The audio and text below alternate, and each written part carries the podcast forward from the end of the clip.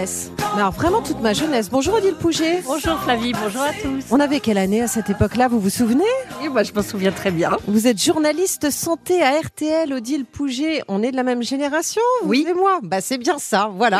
et sûrement aussi pour nos auditeurs qui sont en train de nous écouter. Avec vous, on va parler de la puff qui inquiète euh, bah, les parents que nous sommes. C'est marrant parce que j'en ai parlé avec l'un de mes fils euh, il y a encore quelques jours euh, en lui demandant s'il lui était arrivé de fumer la puff. Il m'a, il a confessé que oui, il y a quelques temps, Oui. mais qu'il avait bien compris que c'était mauvais pour la santé. C'est quoi la différence entre la puff et la cigarette? Électronique Alors, toutes les deux, ce sont des cigarettes électroniques. hein, Ah, d'accord, Évidemment, bien sûr, mais ce qui différencie euh, la puff, euh, qui est apparue euh, très récemment hein, sur le marché français en 2021, de la e-cigarette, qui a Mhm. quand même débarqué chez nous il y a longtemps, hein, il y a plus de dix ans, c'est surtout la taille, le look et puis son principe usage unique. Ah, Alors, la puff, d'abord, ça signifie quoi la puff? Ça signifie bouffer. ah, Une d'accord. bouffée, une bouffée ou Ah une oui, taf en une anglais. bouffée, Une bouffée. Ok, one Alors, puff. C'est une mini cigarette électronique. Elle pèse euh, très peu, hein, 16 Ouais. grammes euh, au total. Elle a surtout un design extrêmement sexy. D'accord, ok. ouais. Très coloré, rose, orange fluo, Elle fait envie quoi C'est un petit avec objet des sympa. formes de rouge à lèvres ou euh, de stabilo boss. D'accord, donc en fait, elle est, attractive. elle est pop quoi. Absolument, elle est très attractive, beaucoup plus attractive que la traditionnelle euh, cigarette électronique. Et c'est pour cela qu'elle est évidemment très prisée des, des ados.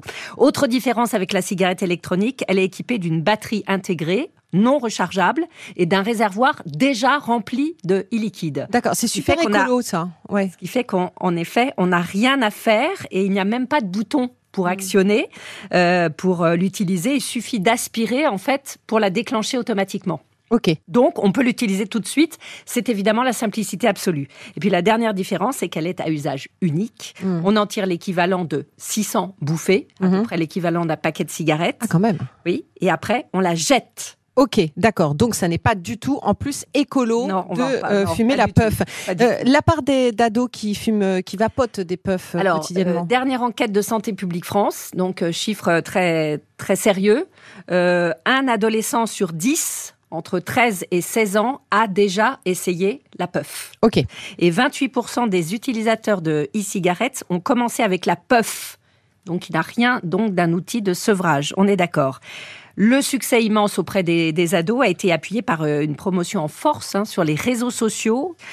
Il existe une très large gamme de saveurs, on, en par- on, on- on vient d'en parler. Euh, fruits rouges, litchi glacé, pastèque, crème glacée, fraises, cola pétillant, bubblegum. Oui, donc ça, ça plaît aux jeunes aussi. Ouais. Et les jeunes évoquent justement cette sensation euh, très douce, très acidulée dans la bouche, quelque chose qui n'a pas le goût d'une clope. Ah oui, je comprends.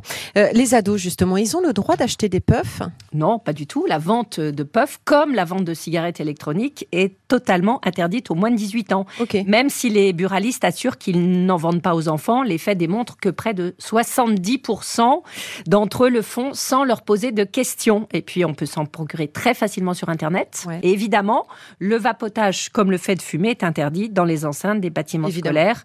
Mais les jeunes ont le droit devant les collèges et les lycées. Bon, et où sont-elles fabriquées ces puffs? Un peu partout dans le monde, mais c'est la Chine qui est le plus gros fabricant et le plus gros exportateur. D'accord. Ça coûte combien une puff? Une puff est vendue entre 8 et 12 euros chez les buralistes, sur les sites internet ou dans la grande distribution. D'accord. Ce que je voudrais savoir, c'est en quoi cette consommation euh, est inquiétante? Parce qu'on pourrait se dire quand même que vapoter une puff, c'est moins nocif que de fumer une cigarette. Alors ça c'est vrai, c'est ce que dit aujourd'hui la communauté de scientifiques. Ok, Mieux vaut on est d'accord. euh, vapoter une puff euh, que de fumer. Euh, Parce que la vapeur de la puff, comme de la e-cigarette hein, d'ailleurs, Mhm. ne contient pas les, les très nombreuses substances chimiques euh, irritantes, toxiques, cancérigènes.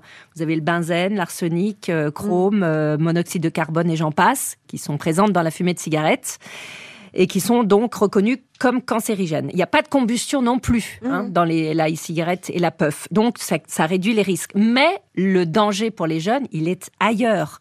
Tout d'abord, le fait d'utiliser la puff. Ça crée un geste, D'accord. hein, un environnement favorable au fait de se mettre à fumer. De plus, on sait depuis longtemps que plus on consomme de la nicotine, euh, à un jeune âge, plus on y sera dépendant par la suite. Voilà, et c'est à ça qu'on est dépendant, il faut le savoir. Le hein, cerveau des ados ou, Mm. des, ad- ou des, des enfants qui est en pleine construction va être exposé à cette nicotine de façon relativement importante. Et les médecins s'alarment. Ils disent qu'on crée les fumeurs de demain. Ils parlent d'un vrai risque sanitaire. Et récemment, l'Académie de médecine avait dénoncé un véritable piège tendu aux enfants et aux adolescents en vue de les entraîner vers une addiction aux produits du tabac. Ok, Odile. Alors donc ça veut dire que euh, le fait euh, de vapoter des puffs pourrait euh, donc euh, générer chez eux une dépendance et les pousser à être des consommateurs. Mais est-ce que les e-liquides des puffs euh, sont les mêmes que ceux des euh, cigarettes électroniques? Oui, absolument. C'est les mêmes e-liquides. Si on décompose le contenu d'un e-liquide, qu'est-ce qu'on trouve? On trouve à 90-95% du propylène glycol, Oui. la glycérine végétale, qui se transforme en aérosol lorsqu'il est chauffé. De la nicotine.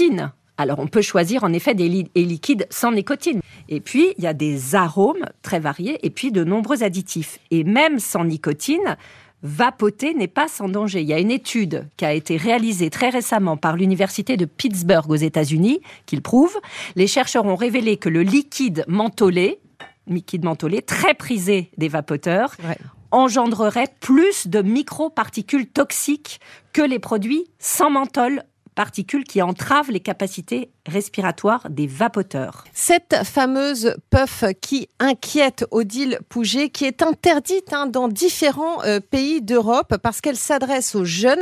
Vous nous l'avez dit, la puff, c'est la cigarette électronique hyper ludique, euh, hyper pop, euh, et dont, alors dans ce que je comprends, hein, dont le, le- le très grand défaut, c'est bah, finalement de pousser les jeunes à consommer et donc Oui, les faire tomber dans l'addiction. Mais oui, ce que je c'est que c'est pas une cigarette électronique pire qu'une euh, cigarette, une autre cigarette électronique. Non, ce n'est pas pire qu'une euh, cigarette électronique euh, normale. Moi, je pensais, si vous voulez, que ça les- fais en Chine et tout, c'était. Non, parce que Voilà. les, les- les produits qui sont faits en Chine, de toute façon, Bien. pour être vendus en France, il faut qu'ils soient adaptés aux normes Ok, du pays. D'accord, Ça, il n'y a pas de souci. Enfin, il y a- Oui, il n'y a pas de souci. Mais les jeunes adorent et puis ils pensent que la puff est inoffensive. Oui, c'est ça le problème. C'est ça aussi. Je comprends. Je comprends. Ils la prennent comme un bonbon, de- je, Mm. je ne sais pas, mais oh, c'est très générationnel la puff. hein. C'est vraiment pour les jeunes jeunes. Après, Mm. ils passent euh, à autre chose. Voilà. Et, et à la clope, Mais ça leur peut-être donne, ça leur donne l'habitude. J'en- J'entends.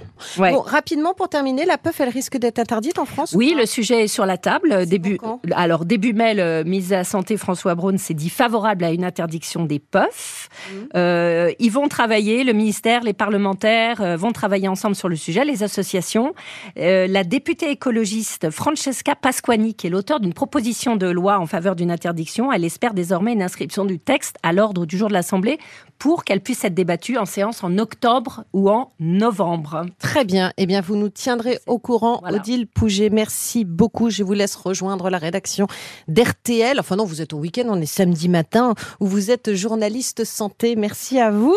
Euh, ma chère Odile, euh, pourvu que les jeunes ne se mettent pas à fumer des vraies cigarettes quand euh, la puff sera interdite. hein, ça fait Non, parce que je, je pense que ce qui leur plaît vraiment, c'est le côté Ouais. hyper ludique, hyper coloré, très sexy. Je les vois pas quand même se tourner tout de suite vers le paquet de cigarettes Qui n'a rien de sexy, neutre, rien de ludique. euh, et la avec clope qui est des dégueu. avec des images horribles. Merci beaucoup Odile Pouget. À très bientôt sur RTL. À bientôt.